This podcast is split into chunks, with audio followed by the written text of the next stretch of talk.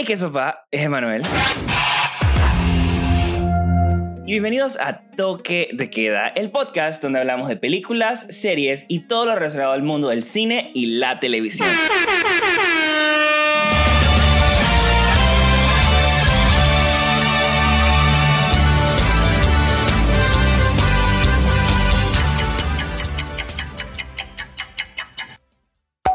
Bueno, y el día de hoy estamos con un- una persona que regresa a TDQ y no había estado desde hace mucho tiempo, en verdad. Estuvo en el episodio 8. eh, es un miembro del Cinema Club. Ahora que, actually, que ahora sí se llama el Cinema Club. Este, el señor Lucas Crespo. ¿Cómo estás, Lucas?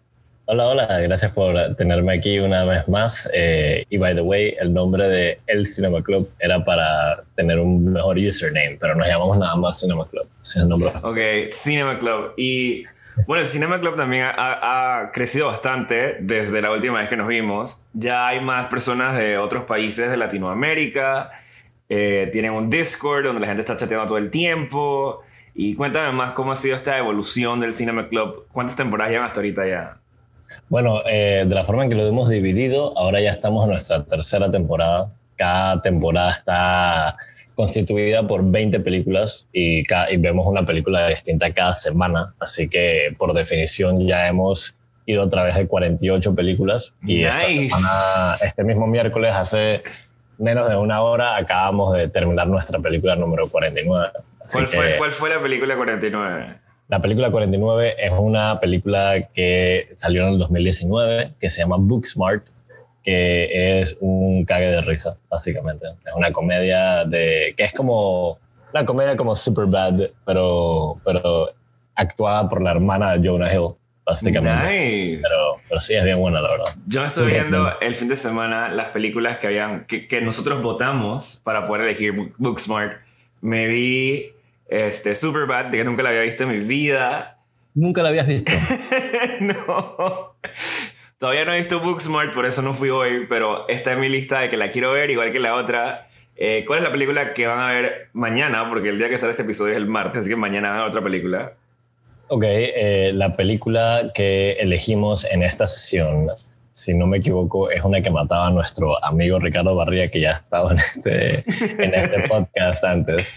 Eh, pero él ha estado haciendo mucho activismo por una película que se llama Paris, Texas, y esta vez ganó Paris, Texas. Así que no, nice. de una película de Wim Wenders, es el director y, y yo nunca la he visto, no les puedo comentar mucho de ella todavía, pero, pero dicen que es buena, así que vamos a ver.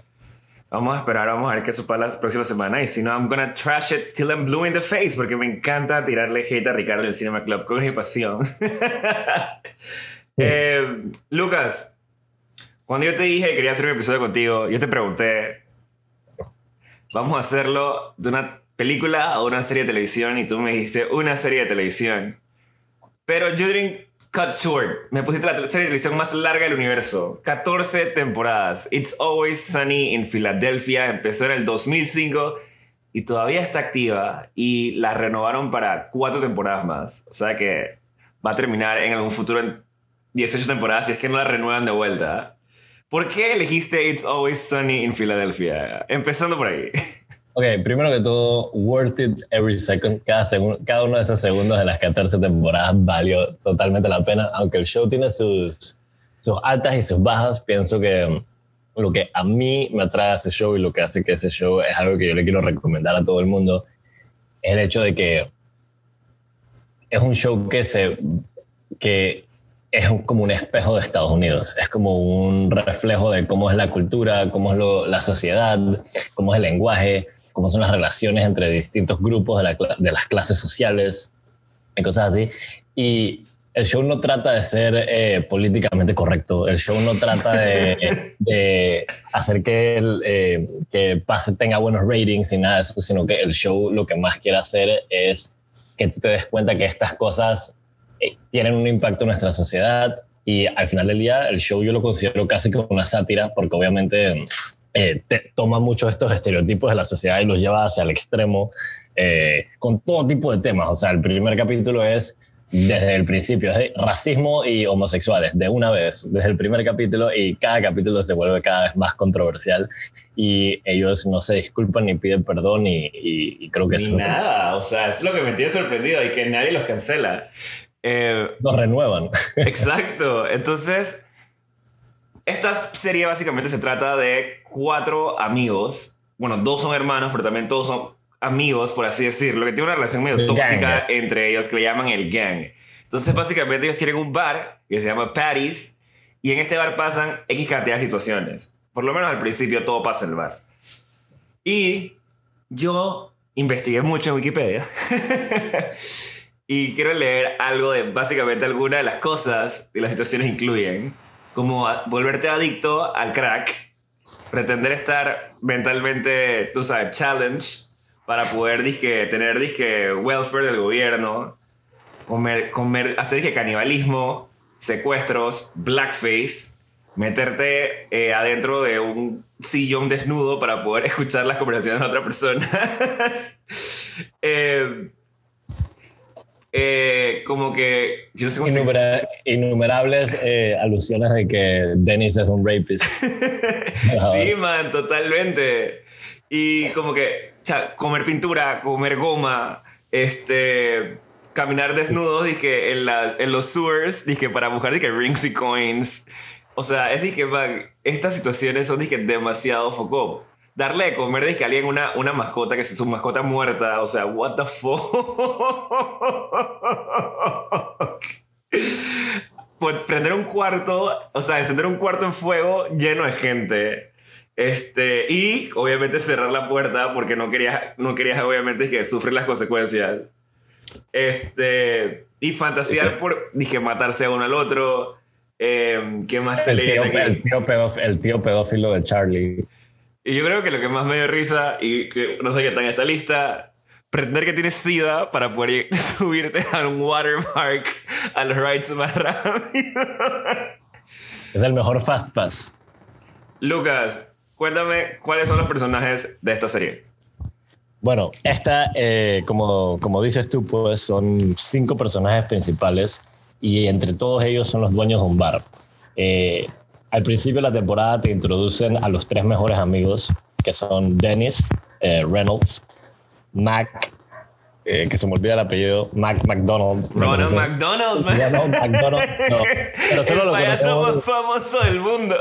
Pero solo lo conocemos como Mac, pues uh, por la mayoría del show, y eh, Charlie Kelly. Entonces ellos tres, desde que son te Faltó, me encanta que te faltó la persona que a todo el mundo siempre se le olvida y que no le prestan atención. Ah, no, sí, sí. O sea, estaba, hablando de los tres. Estaba hablando de los tres mejores amigos. Ah, obvio.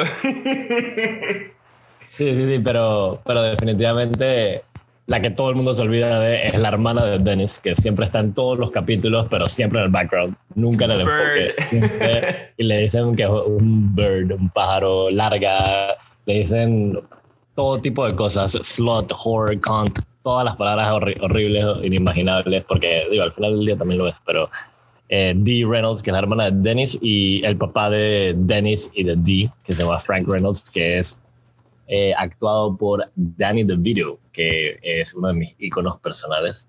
Pero sí, básicamente son esos tres mejores amigos, la hermana gemela de uno de los amigos y el papá de los gemelos. En la primera temporada no estaba Danny DeVito y de la nada lo agregaron a la segunda. ¿Qué, qué, qué opinaste de esta, de esta adición de Danny DeVito al show? ¿Tú crees que dije, funcionó no funcionó, que, que, ya como que su personaje ya, ya, ya va de salida. ¿Qué opinas de, de, de Danny DeVito? Dije, metiéndose como parte del gang. Claro, bueno, o sea, yo, yo creo que leí por ahí primero que todo que, que esto fue como una decisión del estudio. Ni siquiera los, los tres actores principales, que son los que escribieron el show y lo crearon, eh, habían considerado ni siquiera meter a Danny DeVito ni nada de eso, sino que el estudio Fox eh, quería meter como a alguien que tuviera un poco más de star status o, o que fuera un poco más famoso. Y les estaban como que tratando de empujar mucho a Danny DeVito y ellos no estaban tan conformes con la idea, pero grabaron un capítulo del segundo season y quedaron enamorados del enano. Y básicamente yo, en lo personal, pienso que Dani DeVito fue una de las mejores ediciones que pudo haber tenido el show. Yo pienso que él tiene un rol parecido al que tenía en la película esa de Matilda, donde es como un papá malévolo, un papá malvado, y así empieza el primer, el segundo season, el tercer season con él siendo un estereotipo del peor padre o la peor figura paternal posible, pero pienso que con cada, con cada temporada lo van humanizando un poco más y lo van quitando cada vez más su rol de padre y cada vez lo van volviendo más como uno más del gang y que no, no tiene ningún tipo de... Sí, o sea, yo creo que para la mitad... O sea, yo creo que para Season 7 por ahí ya el man era dije, un desastre urbano, o sea, le valía todo. Y ahora dije, man, eres el más viejo de todo el gang y te, te, portas peor que ellos mismos. O sea, yo estaba, dije, el shock. Yo creo el, que... el, catalista, el catalista de todo eso, yo creo que fue Charlie, porque hay un capítulo que ellos se mudan juntos porque Frank está, le dice a Charlie, y lo va a hacer en inglés rapidito, pero es que, Charlie, I want to live like you, I, I don't want to care, I want to be ugly and poor and dirty. y yo creo que eso para mí fue como que la definición de lo que Charlie, de lo que Frank se convirtió forever. Ok, y yo no sé, yo siento que ahorita como que Frank, ya en estas últimas temporadas, como que ya siempre lo están separando mucho del gang, como que siempre tiene sus aventuras por sí solo y siento yo que es porque probablemente vaya a tener una salida pronta del show. Eh, porque siento que ya hasta a veces es que lo ponen, pero como que it's not relevant to anything in the episode. Em, no sé, siento yo que, que, que, ya como que ya, ya pasó, como que ya, ya no puede ser tan politically incorrect en el, en el 2021 y como que ya cada vez lo están como que poniendo menos cool algo del show que me, que me, me, me parece súper interesante y es que ellos, o sea, este show es totalmente sátira, pero nadie se queja de nada del show. O sea, la, el público, por así decirlo, sino que lo ven como algo bueno. Y si alguien se queja, todo el mundo le dice que esto es sátira, o sea, se vale. Los manes han hecho blackface dos veces, que sabemos que eso es súper disque, lo peor que puede hacer Estados Unidos en este momento, y nadie les dice nada. ¿Tú cómo crees que este show ha podido sobrevivir en comparación con otros shows que probablemente se hacen lo mismo, los cancelen de una vez? Yo creo que la razón principal por la que el show ha sobrevivido es porque estos personajes principales no tienen ninguna, ningún redeeming quality, no, no tienen como nada que tú puedas decir que es algo positivo de ellos y desde el principio siempre te los pintan como que no son ejemplos a seguir, como que son las peores personas, como que son los antítesis de buenos seres humanos. Entonces cualquier cosa negativa que ellos hagan a través del show y que ellos mismos glorifiquen a saber que si ellos opinan algo, probablemente un buen ser humano opinaría lo contrario. Entonces creo que ayuda mucho a recordarle a la audiencia que ellos están diciendo cosas negativas porque ellos son personas, personajes negativos, pues, en general. Yo siento que eh, también es como... Eso, el blackface siento que es un reflejo como que si tú ves esta vaina y tú dices que man, esto está mal, es como que, ok, it keeps you in check. Dije, I am a good person still. Em, siento que, que también es, o sea, es eso que tú dices. Yo llego a un punto de que, man, yo creo que te lo mencioné por WhatsApp y todo, es que, man, es que ya los odio, me caen mal todos, no los soporto. Y es porque me son malas personas y creo que es el punto del show, que no soportas a estas personas. Eh, algo muy interesante es que este show obviamente tiene 14 años de estar al aire. Entonces, en 14 años también el clima de cómo la gente se aguanta las cosas ha cambiado. Ya no puede hacer los mismos chistes que hacías antes. Y ellos han tratado de como que, digamos, corregir estos errores del pasado, por así decirlo, y tratar de darle un nuevo spin positivo, como en el episodio del, del, racismo donde se meten en un musical y empiezan a cantar, pero lograr un sueño. Eh, o sacando por fin a Mac del closet, cosas así, ¿no? Eh, que eso me pareció súper random. Pero, o sea, yo, yo dije, man, ¿cuándo? ¿Cuándo? ¿Cuándo? Por fin. Y salió de la manera más fuck up del mundo. Es que bailando en un fucking stage con agua como si fuera Rihanna en Umbrella. I don't know y que Frank al final lo entiende, entiende todo. of all people. era como, era, era como para, para, su papá, ¿no? Y para todos los prisioneros claro, de la... Claro, Me da risa en ese episodio eh, porque lo puedo que Ronald McDonald y lo puedo que I name it that way, así que... O sea, hasta, hasta, el papá siempre ha sido como malo. Todos los mamás, los papás de todo el mundo siempre han sido claro. creo que los únicos personajes que son un poco más redeeming son los que no son principales, sino que son los que son extras en los capítulos randoms. En los que no vuelven a aparecer, sino como el dueño de alguna tienda, algún abogado, algún dentista, alguna persona cualquiera que aparezca por ahí y que le pasa este remolino de personas enfrente. ¿Cuál es tu episodio favorito de It's Always Sunny en Filadelfia? Bueno, tengo dos, pero yo creo que el que yo le recomendaría más a la gente por empezar, creo que queda en, en, el, en la temporada 4 y es en el que Mac y Charlie Mac y Charlie se hacen los muertos porque el papá de Mac los quiere venir a corretear. Ese capítulo en sí, yo creo que resume exactamente todo lo que It's Always Sunny se trata porque hay como dos historias que están pasando en todo el capítulo. Una historia es que Charlie y Mac los están, los están persiguiendo, digamos, así que tienen que decir que se murieron para que paren de perseguirlos y todas las cosas que tratan de hacer para, para fake sus muertes. Y después por el otro lado está Dennis, que era el roommate de Mac y que ahora que no tiene roommate eh, eh, quiere, empezar una nueva vida promiscua, más sexual y se consigue un nuevo roommate europeo y ese es otro trip también. Y, no sé, pues pienso que ese capítulo en sí para mí resume todo lo, lo bueno de It's Always Sunny. A mí los capítulos que más me gustan son como los que hacen películas o cosas viejas. Por ejemplo, hubo uno que, que, hicieron así como si fuera un film noir, pero me dio demasiada risa. Porque la verdad Charlie, o sea, empieza con la mano toda cubierta es que de sangre. Luego cuando el episodio todo resulta es que el man tiene que limpiar, o sea, what? Eh, y luego Dee cambia de personaje y que, man, you're the goon. La que no quería ser goon, ahora soy no sé qué. eh, Hablemos un poquito de cada uno de los personajes a detalle. Eh, empecemos con creo que es el más sencillo de todos, con Charlie. el más sencillo, definitivamente. Es el más simple. Em, ¿Cómo describirías a Charlie para la gente que nunca ha visto esta, esta serie? Yo diría que Charlie en sí es una persona que no necesita ningún lujo, no necesita más nada para ser feliz solo necesita un poquito de amor, necesita que lo quieran y, y con eso está contento. Yo diría que es una, un personaje que es muy eh, resourceful. la, va, la, va, a arreglar como sea que la tenga que arreglar y va a sobrevivir como tenga que sobrevivir. Definitivamente, pues, aunque sea dueño de un bar, igualmente vive como si fuera clase baja.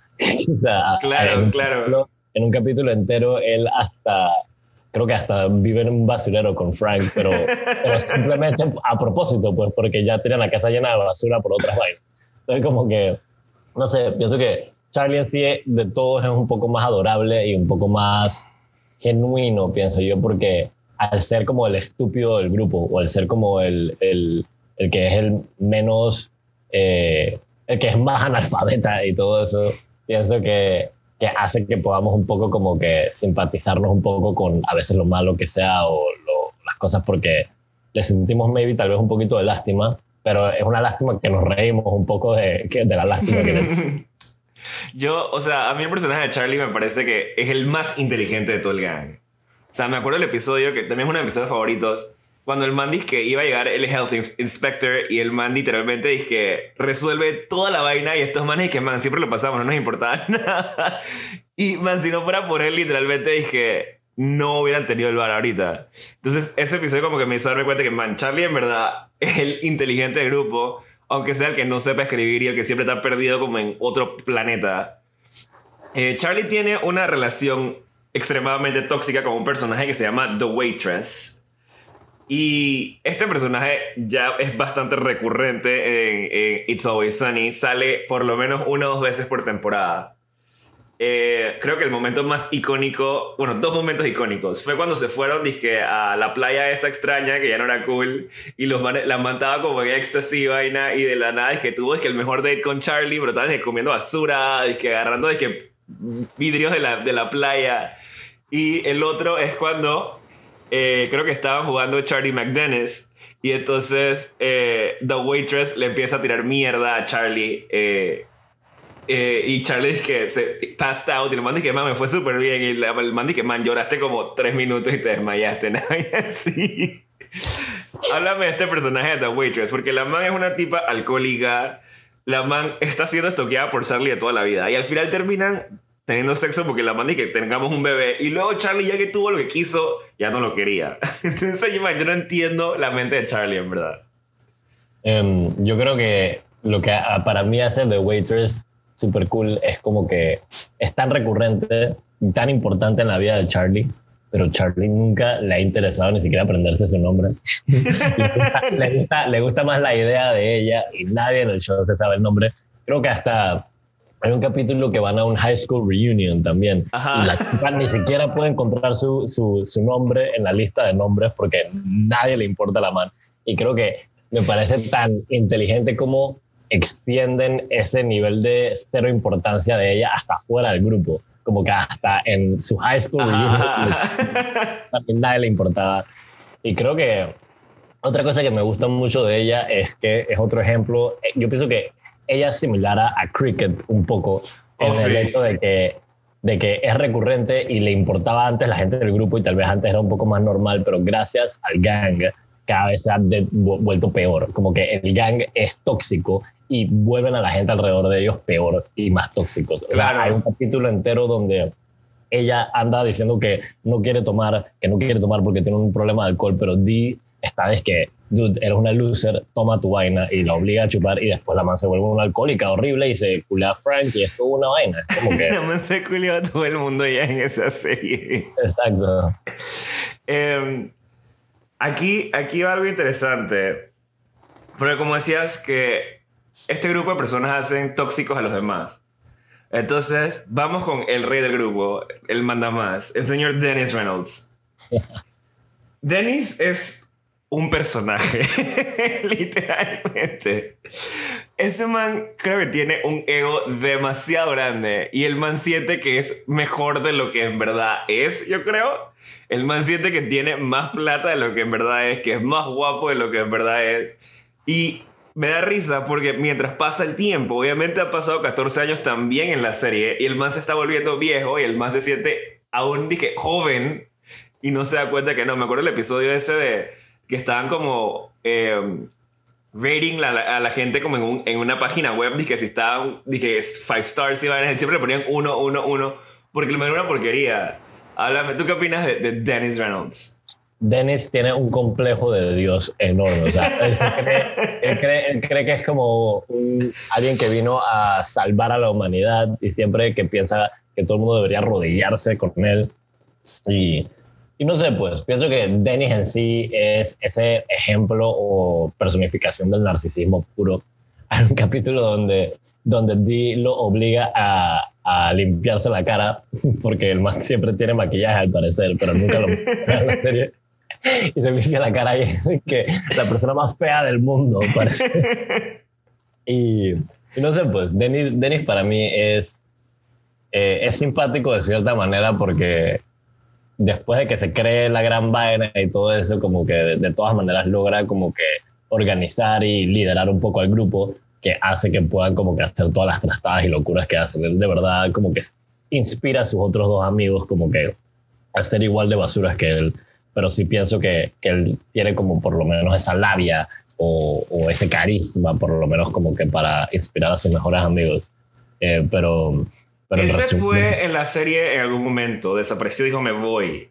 Que tenía un hijo. Eh, ajá, que tenía un hijo y entonces el man dije, me voy a cuidar a mi hijo en the country o whatever. Que seguro no era que the country, sino que era una ciudad que menos poblada que Philly or something like that. Que Cincinnati, una vez así. Pero el man se desapareció por buena parte de la temporada. Bueno, nada más por un episodio, en verdad, entero. Y en este episodio sale Mindy Kaling. Kaylin Kaling, no sé. Pero yo de verdad pensé que ella lo iba a reemplazar porque estaba haciendo un buen trabajo y hasta cierto punto estaba volviendo al gang como que bastante inteligente y efectivo en todos sus schemes. Pero luego el man regresa y los manes obviamente votan a Mindy Kaling. Eh, no sé, ¿tú qué opinas de que... Y luego también en ese season, al final, él no aparece en los episodios físicamente, pero como que lo mencionan como que sí está ahí.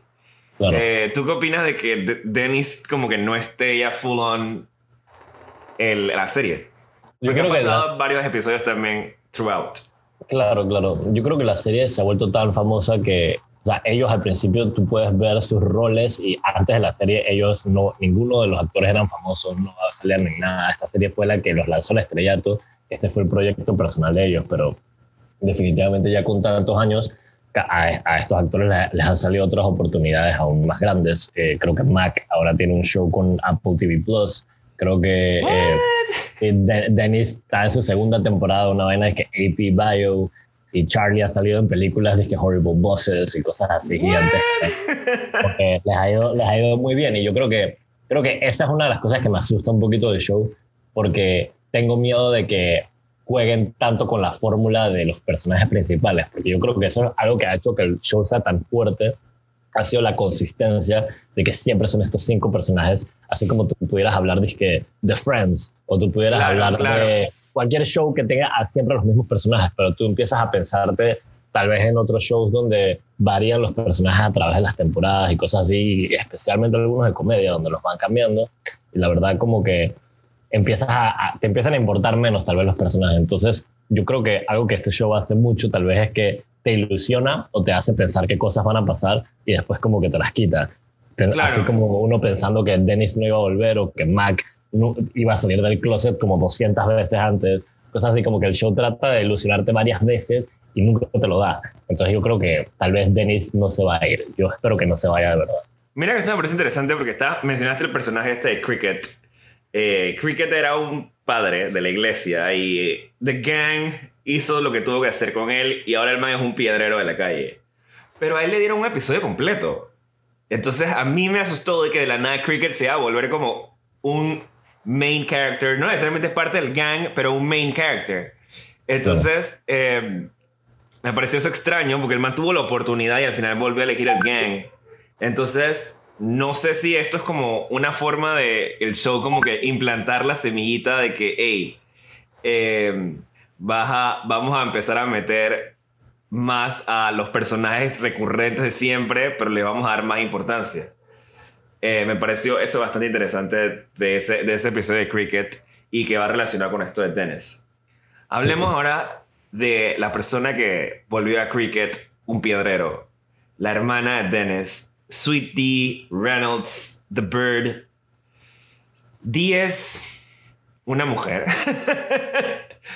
Pero es una mujer así de este tipo. Es una Karen en proceso totalmente.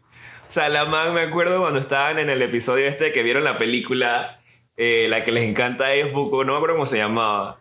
Eh, que tuvieron como un preview. Thundergun, Thundergun. Y vieron que la nueva que venía y los manes que man, es que esto no es la película, que la man que esa no puede ser más inteligente que yo. Yo no quiero ver una mujer empoderada, empoderada yo quiero ver una mujer ahuevada para yo sentirme bien de mí misma.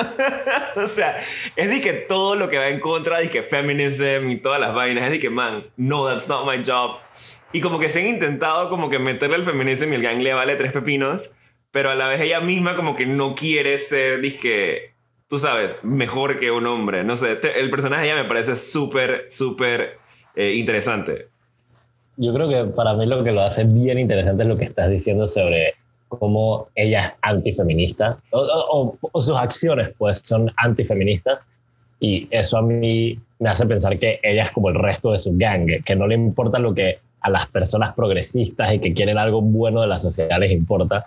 Y yo creo que ese hecho pienso que lo hace un poquito y todo, creo que hasta un poco feminista, ¿sabes? Que ella puede ser igual de basura que los hombres y da igual, como que no tiene que... Claro.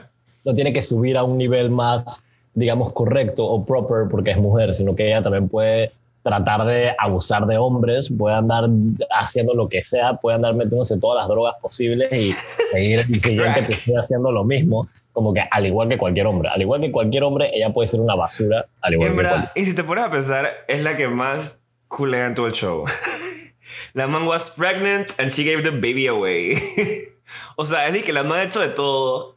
Y la man en verdad es de que, o sea, la man es la que más hace. Me acuerdo el episodio ese que estaban jugando Escape que la man literalmente que tenía que salir del cuarto de su hermano, o sea, dije, donde tiene dije, a las mujeres que se ligan por ahí, dije, nadie puede salir. Y ella salió de la nada, es que subió por, la, por el balcón, por las paredes, como no sé cuántos floors, y luego se cayó. y al final como que el mismo gang le reconoce que, man, tú ganaste, porque si un tire, dije, before time, no sé qué, y la man le dan su fucking steak y vaina. Pero siento que, like, O sea, ella, aunque no la recuerda, siempre les vale verga y siempre es como que, man, tú no importas, tú no sé qué. La verdad es que creo que no funcionaría sin ella en el show. Y una cosa que me parecía muy interesante es que a través de los seasons sigue siendo la única mujer en el show. O sea, yo pensaría que ya fuera a agregar como alguien más, pero es como tú dices, si agrega a alguien más, se daña la dinámica esta de This is the People, que es lo mismo de Friends. Creo que leí por ahí que también esta serie está muy comparada con Seinfeld por, por el tipo de comedia y porque siempre es la misma gente, nunca hay gente nueva y también obviamente porque son horrible people. Em, quiero hacer un fun fact ¿Sabías que eh, The Gang escribió un libro que you can buy? Uh, eh, escrito como si fueran los personajes. sí, como si fueran los personajes. Ah, Se llama The Gang Writes a Self-Help Book. The Seven Secrets of, of Awakening the Highly Effective Four-Hour Giant Today. Wow, ¿Lo puedes comprar? Probablemente. Creo que sí, pero lo voy a comprar. Siento que me voy a caer de risa leyendo esta vaina. Yo estoy, yo estoy. Cualquier cosa, it's always sunny, I am down, 100%. Hicieron una versión rusa de este show también, la adaptaron y se llama obviamente It's Always Sunny in Moscow, obviamente en ruso. Y el bar se llama Filadelfia. No sé, no le he visto, no sé qué tan cool esté, no sé ruso, pero algún momento la veré. hay, un, hay un show la, hicieron un live show también, que fueron a seis ciudades. Primero quería que fueran 30, pero los manes no querían hacer 30, nada más hicieron 6. Donde hicieron en vivo el episodio The Nightman Cometh Live, que es el, creo que el último de la cuarta temporada.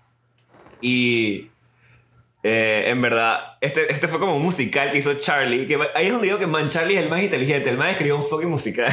o sea, que. Genio, genio creativo, genio creativo. Totalmente. Entonces, eh, este musical fue en vivo, están todos los personajes de siempre, también están algunos personajes recurrentes. Eh, o sea que este show también ha trascendido la televisión y ya se ha vuelto como parte de la vida de las personas. Hay muchos episodios donde también salen, por ejemplo, que jugadores de deportes, de béisbol, de fútbol americano. El episodio que hicieron del Super Bowl donde ganaron los Eagles, que fue por culpa de ellos. Eso me pareció demasiado chistoso. Nos falta un personaje. Y es, es, el personaje que yo más odio de todo este show. Es el que más quiero también. O sea, es como tengo un gran love-hate relationship. Em, Mac, Ronald McDonald, The Gay One. eh, este ¿Tú qué piensas de Mac? I, don't, I, I can't even. Mac, Mac es demasiado delusional. es el personaje que tiene una imagen de la realidad bien distinta a la que es la realidad siento que tal vez todos lo son de cierta manera, eh, de alguna manera, pero yo pienso que, que Mac es el que más la tiene. O el man le costó demasiado darse cuenta que tal vez era homosexual. Le costó darse cuenta demasiado que no es badass. le cuesta demasiado, le cuesta demasiado darse cuenta que él no es ese papizón que se cree. Y cuando se logra es que volver demasiado pompeado y se da cuenta que de verdad nada le importa y que es inútil y que lo hizo por gusto, de verdad es como que él vive en otra realidad y se inventa como que eh, estas cosas de, de, grandeza, así como que es un experto en karate y todo lo que hace es... ¿Sabes? Como que, no sé, pienso que, pienso que me gusta mucho que se cree la gran vaina al igual que Dennis, pero de cierta manera todavía él está debajo de Dennis o se ve como un inferior a Dennis. Claro, porque igual él piensa, o sea, él, él tiene a Dennis como en un pedestal, entonces como que él, siento que él quiere ser Dennis. Exacto. Y él quiere ser igual de cool y quiere ser igual como que, man. Y eso alimenta a Dennis. Dennis es santo. Claro, totalmente. poderoso o lo que sea. Eh, en uno de los episodios llegó un, un, primo de él y lo mataron, que yo odié que lo hubieran matado, pero en verdad me pareció que era un personaje súper excelente para volverlo a traer. Que literalmente actuaba igualito, pero era como que el good version. Y de todo lo que Mac nunca podía hacer, es como que este man sí lo podía hacer súper fácil y como que por ejemplo, que ser gay, el man que aceptó una vez que soy gay. y ahí todo el mundo dice, ah, that's so cool, man. Exacto, o sea, y Mac dice, what, no, that's against Jesus, no sé qué. Porque este es lo otro, Mac también es súper religioso de la nada. Entonces dije, man, ¿cómo puede ser una persona tan horrible y ser súper religioso?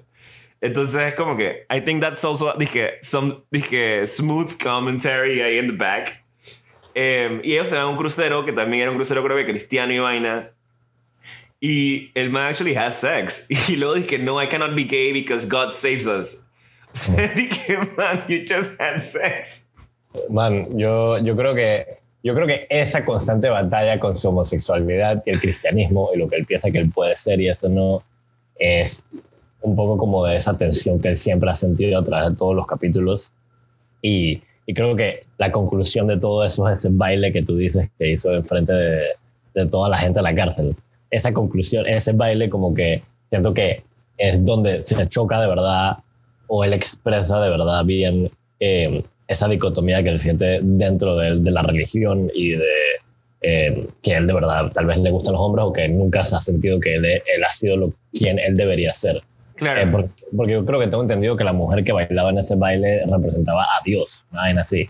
Como ah, que okay. Una vaina toda como súper, como que es la vez que el show se ha ido de la manera más artística posible. Sí, o sea, en verdad ese, hecho, ese, ese, episodio no da risa cuando empieza el baile y el baile es larguísimo. Yo me quedé dije, man, este de verdad es el final de temporada. O sea, de verdad es está bien confundido. Conceptual. De verdad es una pieza conceptual que de verdad supuestamente Mac se fue a trabajar varias semanas aprendiendo esta coreografía porque creo que era un mensaje que ellos han tratado como de push mucho en la serie, que es como que learning to love yourself de cierta manera, porque Claro. todos estos personajes de cierta manera ningún, o sea, ellos odian a todo el mundo, pero ninguno Sí. de ellos se odia a ellos mismos. Claro, Todos claro. ellos se aman y creen que son the hottest shit y se creen lo mejor. Y pienso que esas son las partes buenas del show, que es como que ese amor propio que uno puede tener. Y creo que a Mac le costaba mucho.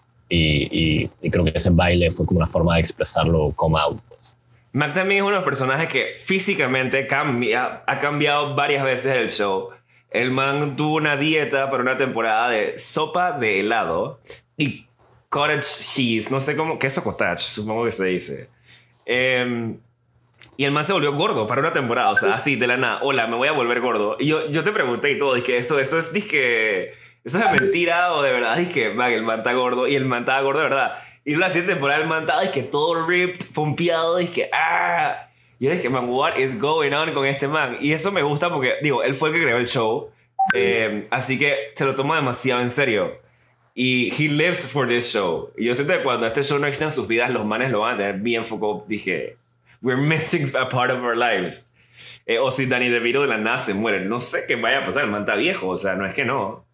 No, o sea, definitivamente él es una de esas vainas que va a salir en la próxima década, es que in memory of. Literal. Así que en los Oscars, de que in memoriam y le van a dejar un montón de tiempo. Pero, pero yo creo que eso que dices de que él cambia mucho físicamente a través del show también va también un poco de la mano con eso de que él nunca se siente cómodo con él mismo. Claro. Hasta un poco después, como que lo representa tal vez un poco físicamente y obviamente el hecho que ahora es de que gordísimo en una temporada lo hacen demasiado como un chiste. O sea, a mí me encantó el capítulo que él y Frank se quedan a la deriva flotando en medio del mar. Que- con el. Con el, el, el, El rum hand. rum hand, el rum hand, y que, y que los recoge un barco de, de, de Ital- Italian Americans ahí de los Oh, y, y no sé, pues. Y Ah, porque ahí- está, está en The Jersey Shore, ya me acuerdo. Exacto, exacto. Y eh, no sé, pues como que en, en ese capítulo creo que uh, le hicieron muchos chistes de que el man era como gordo y vaina. Y, y me encantó como al final sale celebrando con todos los italianos en el bote pariciando. sabes que gordísimo ahí sin camisa. Sin camisa, no- Ofi. Exacto. A ver, momento favorito de cada uno de los personajes. Charlie. Buenísimo, déjame pensar. Yo creo que Charlie, mi momento favorito es cuando le están haciendo su profile de dating eh, para hacerse citas y que le preguntan que cuál es su comida favorita. Y él de la nada es que eh, milk steak, carne con leche. Uy, y, to- y cada otra cosa que le preguntan es una vaina peor que la otra. Y, lo, y, lo- y Dennis y Mac le dicen de que, ok, man, nosotros vamos a tener que inventar algo. Tú no nos puedes ayudar a hacer tu propio profile. Que nadie salir contigo. Y creo que ese fue uno de mis momentos favoritos de Charlie. Mi momento favorito de Charlie es el grito cuando literalmente este Max se choca contra la pared. O sea, yo no supero ese grito. Fue demasiado natural. Es de que, o sea, no lo voy a hacer ahorita, pero man, ese momento fue que unexpected y fue como que tan funny. O sea, te quedas como en shock, pero no te estás riendo. Dije, man, what the fuck just happened? Ese es momento favorito de Charlie. real, es demasiado real ese capítulo. Y también en ese capítulo Charlie de verdad como que agarra las riendas un poco porque Mac también queda todo desorientado. Entonces Charlie también es como que se pone bien inteligente en ese capítulo. Claro, claro, claro, claro. A ver, Dennis Reynolds. Yo creo que mi, Creo que uno de mis capítulos favoritos de Dennis es cuando él va con el gang un día a un lugar que hay demasiada basura y se encuentra como con unos hippies que están como que recogiendo la basura o protestando o haciendo algún tipo de activismo ambiental. Y, y, uno de los hippies le dice que se vaya de ahí, poser. Entonces le dicen poser y él se lo toma tan personal, pero tan personal. y decide infiltrarse en la organización hippie de ellos, destruirla desde adentro y culiarse a la, bueno, eh, hacerle relaciones sexuales a, la, a, la, a la novia del man principal que le dijo poser y dejarlo al man en la lluvia encadenado en un árbol, protegiendo un árbol. Y yo creo que nunca he visto a alguien tan malvado. ¿Sabes? Que, ¿sabes? El man es malísimo. el man te hace esta conspiración enorme para infiltrarse y destruirlo de adentro. Y me parece que es un genio malvado.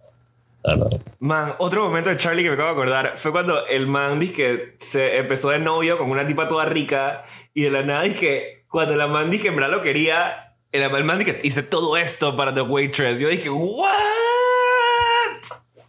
Dije que le salió el mega evil side de Charlie que nunca habíamos visto. O sea, ese también fue un momento súper importante de Charlie. Um, momento favorito de Frank. Creo que me encanta. Hay un momento que ellos están como que en, en cuarentena en el bar porque creen que tienen un virus o algo así. sí, sí, sí. Y, Frank empieza a volverse demasiado, pero demasiado germophobic. Empieza a dar demasiado miedo a los gérmenes y eso, que termina hasta el punto de sentir que el pelo en su cabeza y el pelo en su cuerpo lo está ensuciando, todo se termina rasurando todo, cada vello de su cuerpo, cada pelo, cada folícula, termina completamente como un bebé de 50 años, completamente calvo y desnudo, y termina eh, todo embarrado de hand sanitizer, en el piso como si fuera un, un caracol. Yo creo que en ese capítulo nunca había visto como algo que me diera tanto asco de ver una tele. mi, mi, momento favorito de Frank es cuando literalmente el man sale del sillón, dije, desnudo. Y nunca había visto una persona tan pequeña. Dije, era como, un, un, como ver un bebé nacer, pero de un sillón, el man está todo sudado. Y la, está tomando la mano diciendo, dije, but did you hear her? She said she hated you. y el man dije, I can't breathe, it's so hot. Man, yo me cagué de risa tanto en ese momento. Y, y, que se notaba, o sea, la gente en la fiesta podía ver la forma de un humano dentro. No era como que estaba ahí que, que nadie se daba cuenta. Claro. eh, ok. Eh, momento favorito de D. Mi momento favorito de D. Eh, sí, sí, está difícil porque D, el show te la. She's so irrelevant. Tratan de reforzarte mucho de que todo el mundo la odia. Pero yo creo que un capítulo que me gusta mucho de ella es el capítulo en que se van en el avión y que están como que cada, vez tomando más y tomando más. Y, y, creo que lo hacen dos veces. Creo que hacen ese capítulo, ese como esto. Sí, sí, sí, sí, porque primero es uno, ellos, y luego dije puras mujeres, y está dije Artemis diciendo dije, man, es que yo no voy a hacer esto, ya lo hicimos, porque lo haces dos veces.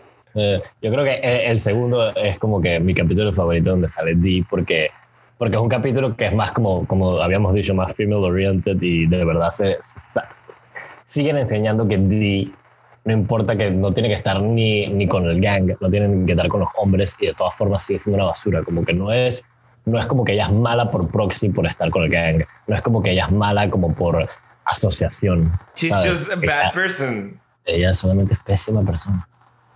a mí me da risa el, el episodio o sea, el de que ella se vuelve influencer y la verdad es que subiendo stories y vaina. Y, o sea, como que la mandaba tratando de hacer todo bien como un influencer y luego Charlie le subió todo mal.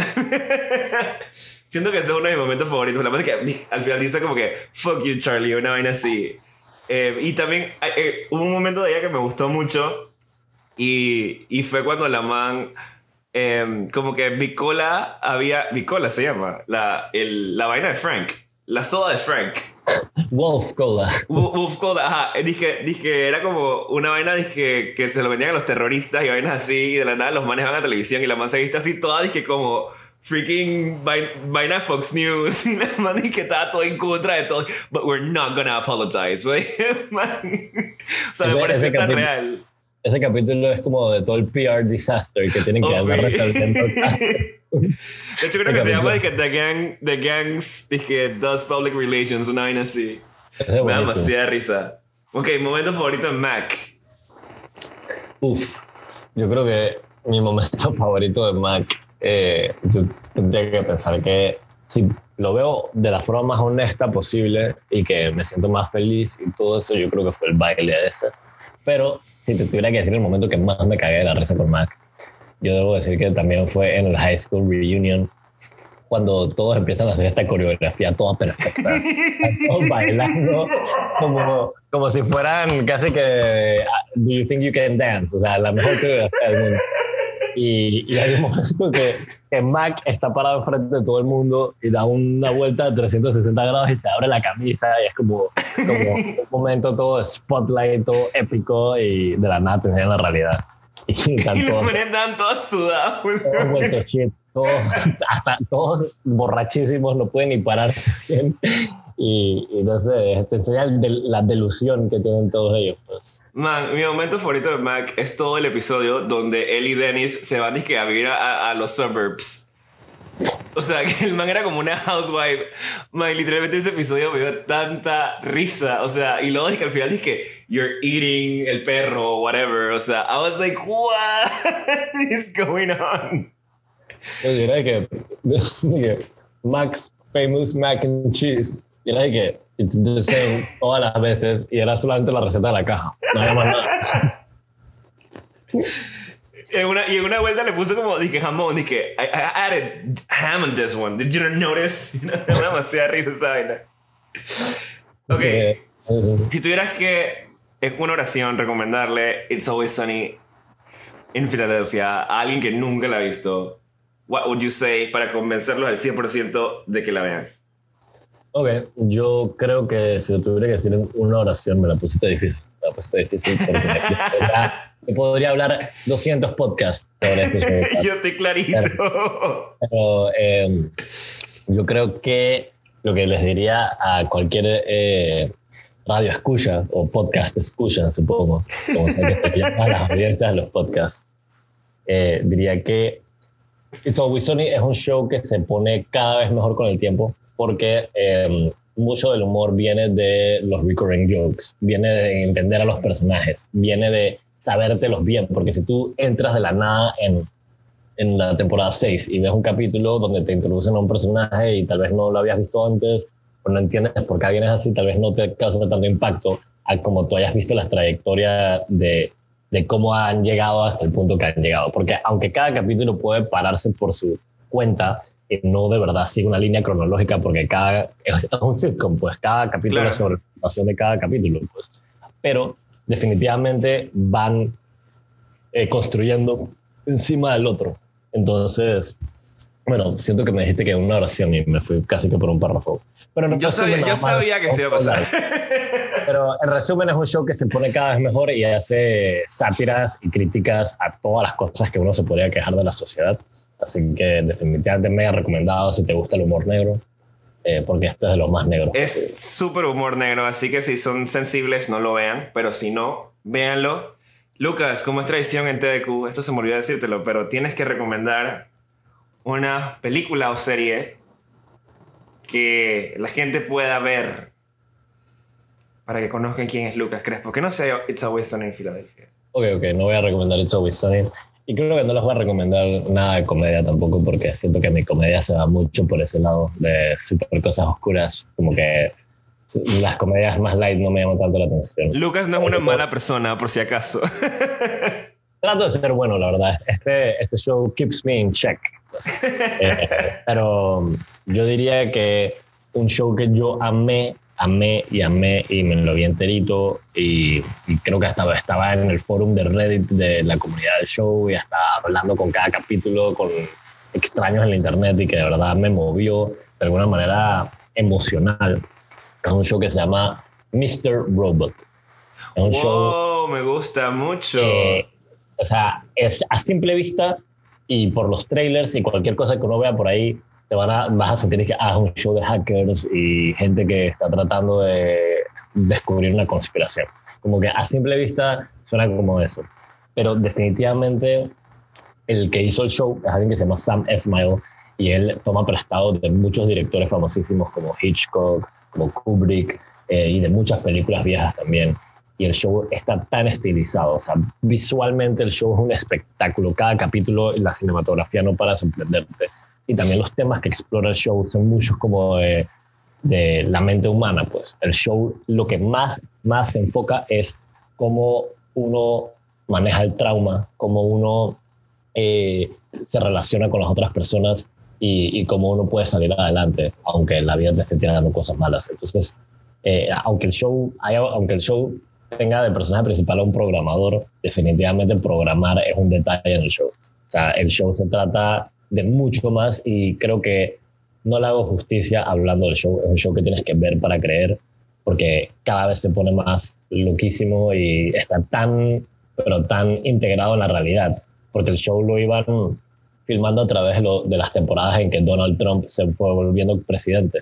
Entonces, oh, a través de las noticias en el fondo y cosas así, tú vas viendo cómo la sociedad va cambiando también, por cómo ha cambiado eh, el, la, como el, digamos que la, el campo geopolítico y todo eso, como que es un show que de verdad habla un poco de nosotros como sociedad, de nosotros como humanos, de nuestra psicología y, y mucho más. Y se los recomiendo a quien sea. Y, y, si van a verlo desde cero, no lean nada en internet porque es un show lleno de spoilers si lees algo en internet y te la vas a cagar. Y no te va a gustar. Es un show que tú tienes que llegar completamente ciego, como yo lo hice, y le vas a sacar mucho provecho. Así que a mí me encanta este show por lo que tú dices, o sea, que se mete mucho en las cabezas de las personas, pero también del lado visual, que rompen casi todas las reglas que debes usar, dije, en cinematografía, literalmente las rompen y funciona. Entonces siento que es, es, como un show para también estudiar si les gusta el cine y demás, porque en verdad es hermoso, hermoso verlo y, y la trama también está súper, súper cool. Muy buena recomendación, en verdad, me gusta esa recomendación. Si quieren seguir a Lucas, eh, está en Instagram, arroba Classic Crespo. Y a nosotros nos pueden seguir en arroba TDQ, el podcast de Enma, y arroba Diego y Enma para ver todas las cosas locas que hacemos Diego y yo todo el tiempo. ¿Qué más tengo que decir? No sé. Nos eh, vemos. al Cinema Club. Ah, sigan a el punto Cinema Club en Instagram. Y vengan a sesiones todos los miércoles a las 6 de la tarde. Siempre es una película nueva, siempre son temas nuevos. Únanse al Discord, ahí siempre estamos hablando de películas. Eh, vienen los Oscars, prepárense para eso. Y, ¿qué más? Nos vemos en dos semanas. No, no sé cuándo nos vamos a ver, ya no es en dos semanas, pero nos vemos en algún momento en un episodio.